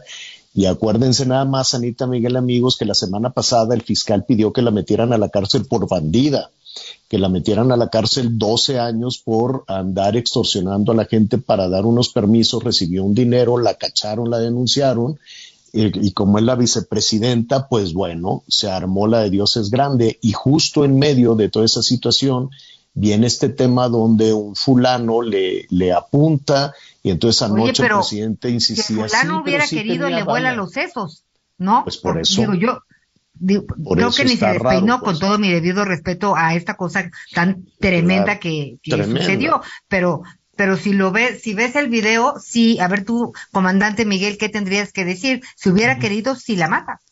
Sí, fíjate que revisando por la mañana, sobre todo ya los peritajes y el análisis que le hicieron a la, a, la pistola, es un arma calibre 380 o 38, que es un calibre alto. Resulta que sí tenía cinco balas en el cargador, pero no estaba cargada en la recámara, es decir, este le faltó hacer la así, le faltó como dicen cortar cartucho. Ah. Pues ahorita hay una gran polémica, ¿eh? En la mañana platicaba con un amigo periodista argentino en donde pues ya incluso sale la versión hasta de la farsa. Pues sí, sí, eso, eso desde anoche se detonó en, en, Argentina. Evidentemente, el primero que salió al paso fue el presidente este, eh, Alberto Fernández, porque decía, no, sí tenía balas, como, porque. Eso me pareció una vergüenza que dijera, no, oigan, sí, sí tenía balas, eso me pareció pues terrible. pues porque la mitad, el pueblo argentino está dividido, ¿no? Y acuérdense de ese contexto. Y entonces, un, poco para, para acuerpar, para respaldar a la vicepresidenta, dijeron, nadie vaya hoy a la escuela, nadie vaya a trabajar. Y este, y, y, tratar de, de, darle carpetazo a esta, a esta denuncia de, de que andaba agarrando dinero la vicepresidenta cuando era presidenta. No, pues lo agarró, sí se lo llevó. Sí, pues sí, entonces dijeron 12 años de cárcel y, y, ahora pues lo están politizando. En fin, vamos a ver cómo, cómo está la cosa. Qué bueno que no pasó a mayores, qué bueno que no hubo ahí una situación, que no hubo un atentado, pero están agarrados de la greña, la mitad contra la otra mitad de los argentinos. Ya les estaré platicando también en la noche, lo voy a tener todo esto. Oye, bueno, perdón, nada más para cerrar el tema, es que ahorita que, que salió todo esto, fue inevitable porque bueno como como reportero este de seguridad me tocó en su momento lo del gobernador Murad en Oaxaca se acuerdan ah sí. También el atentado aquel no como sí. Sí sí sí, un atentado en donde sí hubo disparos en donde sí hubo disparos sobre la camioneta y bueno la conclusión de las autoridades es que pues todo se había tratado también de una farsa y un autoatentado. toda una polémica así es Sí, un autoatentado. En fin, pues ya ves cómo son los políticos, pues, ¿no? Que, que, le, que le buscan cómo salimos del aprieto. Ahora, no quiero, no, no lo hemos por hecho, vamos con la parte oficial y ya veremos en qué deriva si es que los argentinos quieren investigar esta, esta situación de la vicepresidenta. Oiga, este, pues nada, que los, los delincuentes andan sueltos, bueno, si no tienen temor de Dios, imagínense de las autoridades. Está tremendo. Eh, ¿A ustedes, Anita Miguel, los han asaltado en alguna ocasión? ¿O les han robado algo en la casa, la cadenita, no sé? Sí, sí, claro. Sí, a mí en vía pública y este, en transporte y un vehículo. A lo largo, Fue- de- hace muchos Pero años. que, ¿cómo Sí, en sí. vía pública? Si esto es un asalto arriba de las manos o No, qué. no. A mí en el metro llevaba mi sobre de mi quincena, este, y pues desapareció con mi bolsa porque me, en, en la bajada, como, como había mucha gente, yo me quise esperar a que saliera el bolón y en el bolón iba el ladrón que agarró mi bolsita y pues ni siquiera pude correr porque de verdad O desapareció. sea, sí te, sí te diste cuenta, pues te lo. Sí, sí, sí lo vi, sí, sí lo vi. Y luego típico que quieres unos tenis y no están. Y entonces, pues de repente alguna señora que me ayuda, oiga, pero si usted te los llevó porque pues ya ve que trabaja y se cambia de zapatos y le digo, no, pues sí, pero... pero regreso Oye, en, a mi eh, casa. en- en alguna ocasión, este, Pero regreso a mi casa y así. oye, Anita, ahorita también recordé que en alguna ocasión incluso te tuve que ir a visitar a tu casa porque había desaparecido lo de las colegiaturas. ¿Te acuerdas? Sí, sí, Miguel sí. me ha salvado de extorsiones, Te me te ha roba- terapiado. te sí, sí, sí. robaron lo de la colegiatura. Sí. Qué barbaridad. Vas ti, haciendo, Miguelón, vas haciendo tu ronchita. a ti, y de Miguelón, repente, a mano ¡pum! ar- a, a gritos, a mano armada o cómo? No, no, no, no, no, No, a me la robaron. Miguel. Es- Sí, fue, fue algo muy hábil, fue algo ahí, este, pues fue ahí una estrategia que de pronto estaba el dinero en un lado y de repente pues apareció en otro, pero ahí este tuvimos que tuvimos que acudir incluso con algunos con algunos ahí con algunos No me elementos de la policía, pero sí, este a mí en lo personal sí, a, a, a mano armada y en alguna ocasión en pleno tráfico del periférico, Javier, a la altura Qué de Cuemanco. Qué horror. Ahí me asaltaron a mano armada ahí en este en la Miguel Hidalgo, en hace tiempo ahí en en, en Palmas, en Paseo de las Palmas en los semáforos, otra a mano armada en San Jerónimo, otra a mano armada en la colonia del Valle. Este, me han robado el coche, lo llevé a, a- un taller a que le hicieran ahí una, una, ¿cómo se llama? Pues las revisiones antes de- del servicio, pues, y se lo robaron y que no sé qué, y que fue un empleado. Este, ¿dónde más saliendo el dentista? No, sí. Ah, y la policía, pues a mí la policía me ha asaltado un día sí y otro también. ¿Cómo se llamaban los que estaban antes de la Guardia Nacional? Los, este. Policía Federal. No, sí, la Policía Federal y la, poli- la los O el que AFI. Agencia ponían Federal este- de Investigación. O la AFI. no, las, los, los que eran antes de Guardia Nacional, ¿cómo se llamaban? La, la que hizo Peña, este, que, manejaba Man, La gendarmería. los gendarm, los de la gendarmería, me robaron todo el dinero, un mochilón, y el jefe de los gendarmes me robó mis lentes. Este, no, me han asaltado por igual, delincuentes que policías. Igual, así. Me asaltan policías y me asaltan delincuentes. Y pues hay muchas personas que están temerosas porque pues también están asaltando en las iglesias. ¿Qué situación? Javier Rodríguez es vocero de la Arquidiócesis Primada de México y me da muchísimo gusto y le agradezco esta comunicación. Tocayo, ¿cómo estás? Muy buenas tardes. Javier, muchas gracias por este espacio y este y un saludo a tu audiencia y a todas las personas que están en el estudio. Oye, te digo que los rateros, los bandidos no tienen temor de Dios, mucho menos de las autoridades. Este, ¿qué, qué, qué está pasando en las, qué, qué reporte tienen ustedes de las parroquias en la, en la Ciudad de México y en otros estados del país? Eh, digo, yo te puedo hablar específicamente de lo que ocurre en la Ciudad de México. Es habitual que eh, se escuchen de asaltos tal vez a una persona, es habitual el asalto tal vez de vez en cuando a, una parroquia, pero aquí lo que ha ocurrido, lo que tenemos es una serie de parroquias en la misma zona geográfica, que es el sur de la Ciudad de México, asaltadas en un espacio de más o menos eh, dos meses y yo te puedo decir que la gran mayoría de ellas en la última semana, ¿no? Entonces, eso fue lo que despertó la alerta. Este, o sea, eventualmente llegamos a, conocer de, de sacerdotes que son asaltados o de parroquias que tienen algún, este, sufren de algún delito. Pero aquí lo que alertó, este, y fue la razón por la cual hicimos esta, este comunicado que publicamos hace tres días, era el hecho de que eran varias parroquias con una cercanía de entre dos y tres kilómetros entre cada una de ellas, ¿no? Ujú. Eh, ¿Y cuál es la forma en la, que operan? ¿Llegan y, y, se llevan las limosnas, asaltan a, las personas que están en, misa o que están en, en, oración? ¿Qué se llevan? Afortunadamente no ha habido asaltos durante una celebración eucarística, este, pero eh, sí la mayoría de los, los asaltos ocurren, en, bueno, la mayoría de los robos han ocurrido en la noche, eh, forzan la, las puertas de entrada de las parroquias y por ahí tenemos eh, un caso de que sí hubo una amenaza directa a los sacerdotes, a un sacerdote y a unos seminaristas que se encontraban ahí en ese lugar y ese robo fue en la mañana.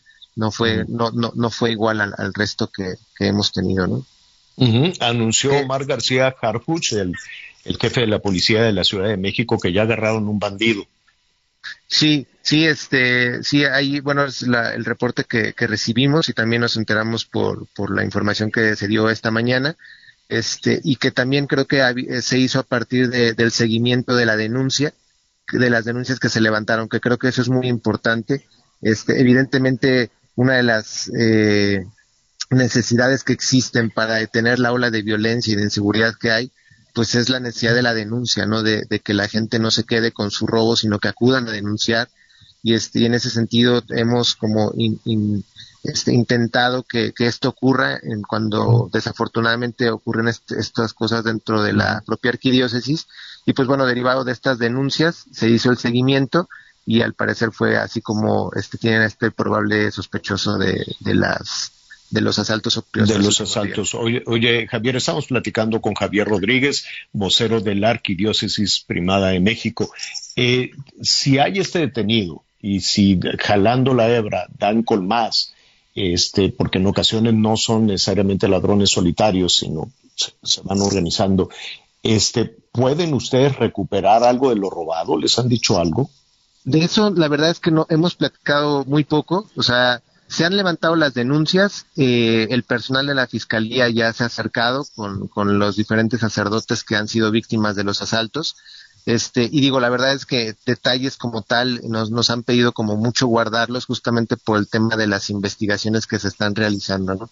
Este, entonces, en ese sentido, sí, no, no, no te podría hablar mucho al respecto. Lo que te puedo comentar es, eh, a grandes rasgos, eh, lo que se han robado es, eh, evidentemente han roto alcancías, este, con, con limosnas, alcancías que, que luego, que luego están debajo de alguna imagen de algún santo, este, también, eh, en algunos casos, eh, objetos como computadoras, bocinas, celulares, este, bueno, pues también eso, eso, este, han sido de, de las cosas que se han llevado, ¿no?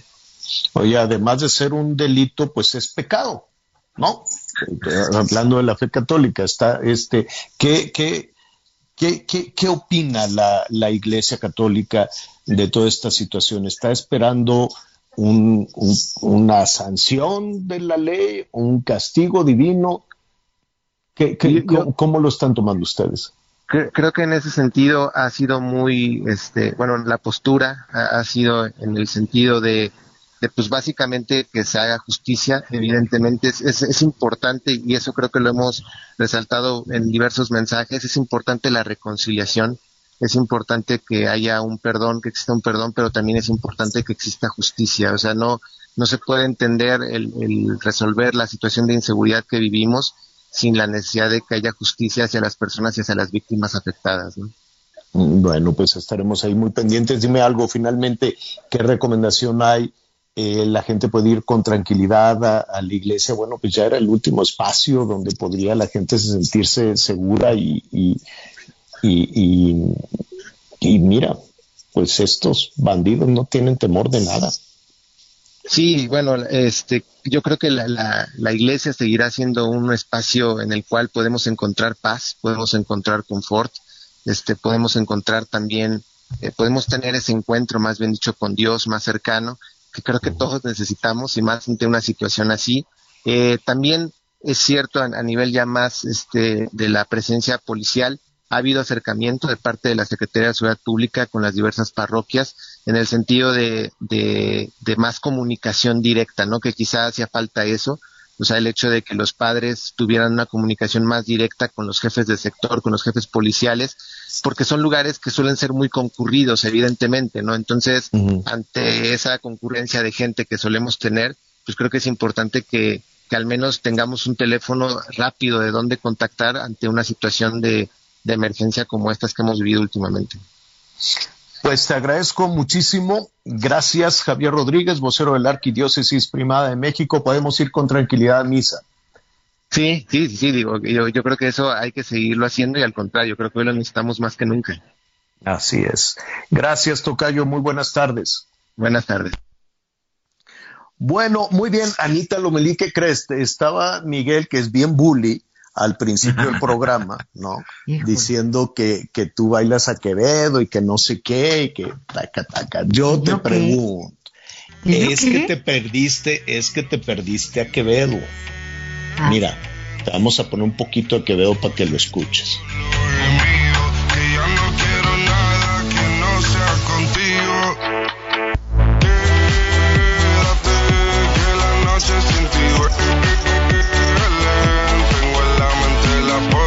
Entonces, este, tú, tú querías, este, bueno, de entrada, déjame decirte que Quevedo ya desbancó al Bad Bunny del primer lugar, ¿eh? No te creo. Sí, ya. Digo, Esto lo tiene que lo suyito, bailando este cantante español. ¿Qué? Este cantante tiene lo suyito. Yo sí ¿Ah, le sí? entro. No sé por qué tú no, Miguel. Puede ser más, no, no, no, a ver, espérate, puede ser más explícita. No, ya me perdí, me perdí No, completamente. sí me gusta. Anita, pero si el bueno. tema, el tema era si te ibas a actualizar para ir con las niñas a la fiesta. Hoy es viernes. Hoy es Hoy es viernes, viernes, además es viernes de arranque de septiembre, septiembre bien bonito. Este, ¿qué- cómo, cómo ves? ¿Te gusta, no te gusta? ¿Te actualizas, Sí. no te actualizas?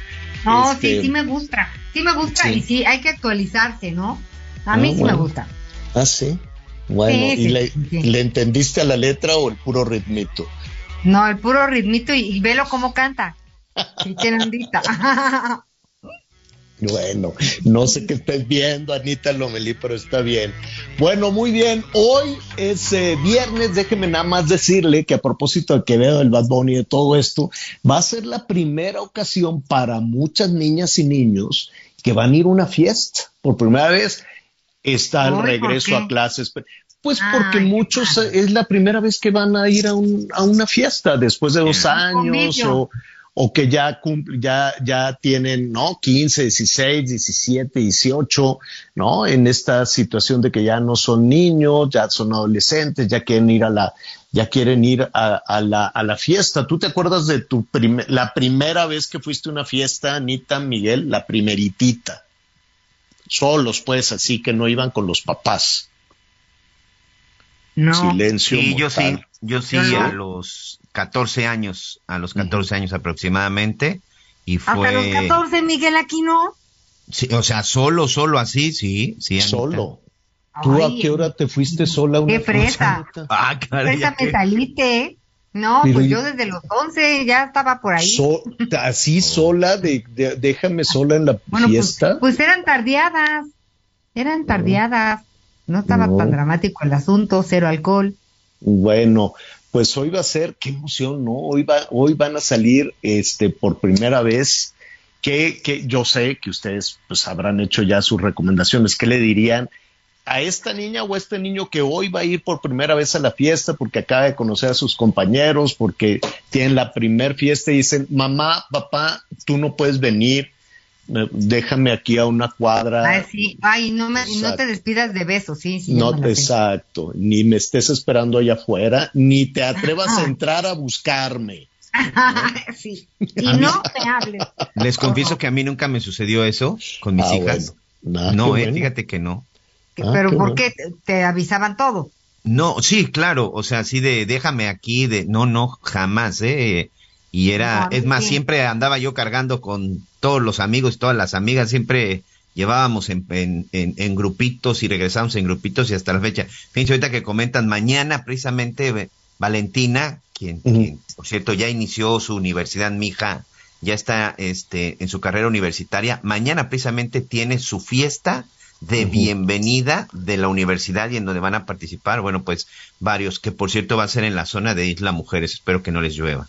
Ay, qué padre. Oigan, rápidamente antes de despedir, les voy a poner el sonido de una boda, que yo la veo y la veo y la veo. Ya es que está la novia, el novio, imagínense, ¿no? Así el, padre, el cura, la novia, el novio, y entonces está un poquito en inglés, entonces es cuando se dice, este, aceptas y les suelta ahí un, un choro el novio, ¿no? Entonces le dice, este, tú serás mi guaflecito, algo así le dijo la novia. Dije, ¿cómo que mi guaflecito? Sí, va a ser mi, mi, mi guaflecito y te voy a cuidar. Y entonces yo creo que se le salió el, el, el apodo que le decían de novios. Y miren ustedes la reacción de la novia, escuchen. A ver. My waf waffly. and pancakey. Mi waffle y mi panquequito. Y lo que se oye es la, la novia que no puede controlar la risa. Y luego.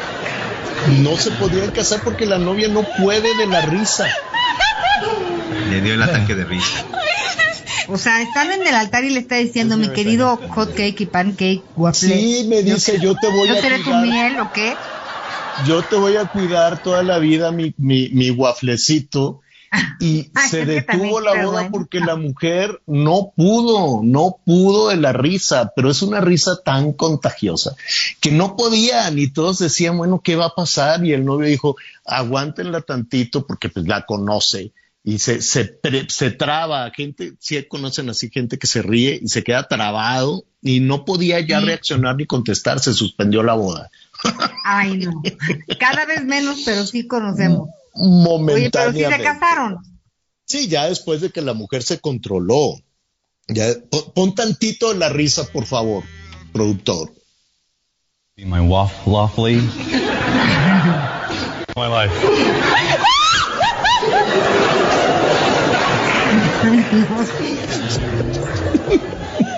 También me dio risa de no oír nada. No, bueno, ya después, hoy por la noche se lo va a poner para que le vea a la pobre mujer trabada. Vámonos entonces, Anita Lomelí.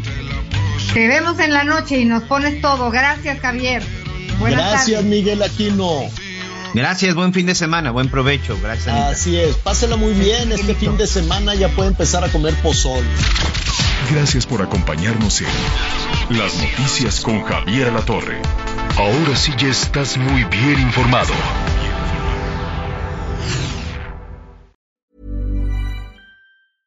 Hey, it's Paige DeSorbo from Giggly Squad. High quality fashion without the price tag. Say hello to Quince. I'm snagging high-end essentials like cozy cashmere sweaters, sleek leather jackets, fine jewelry, and so much more. With Quince being 50 to 80% less than similar brands. And they partner with factories that prioritize safe, ethical, and responsible manufacturing. I love that. Luxury quality within reach. Go to quince.com slash style to get free shipping and 365 day returns on your next order. Quince.com slash style.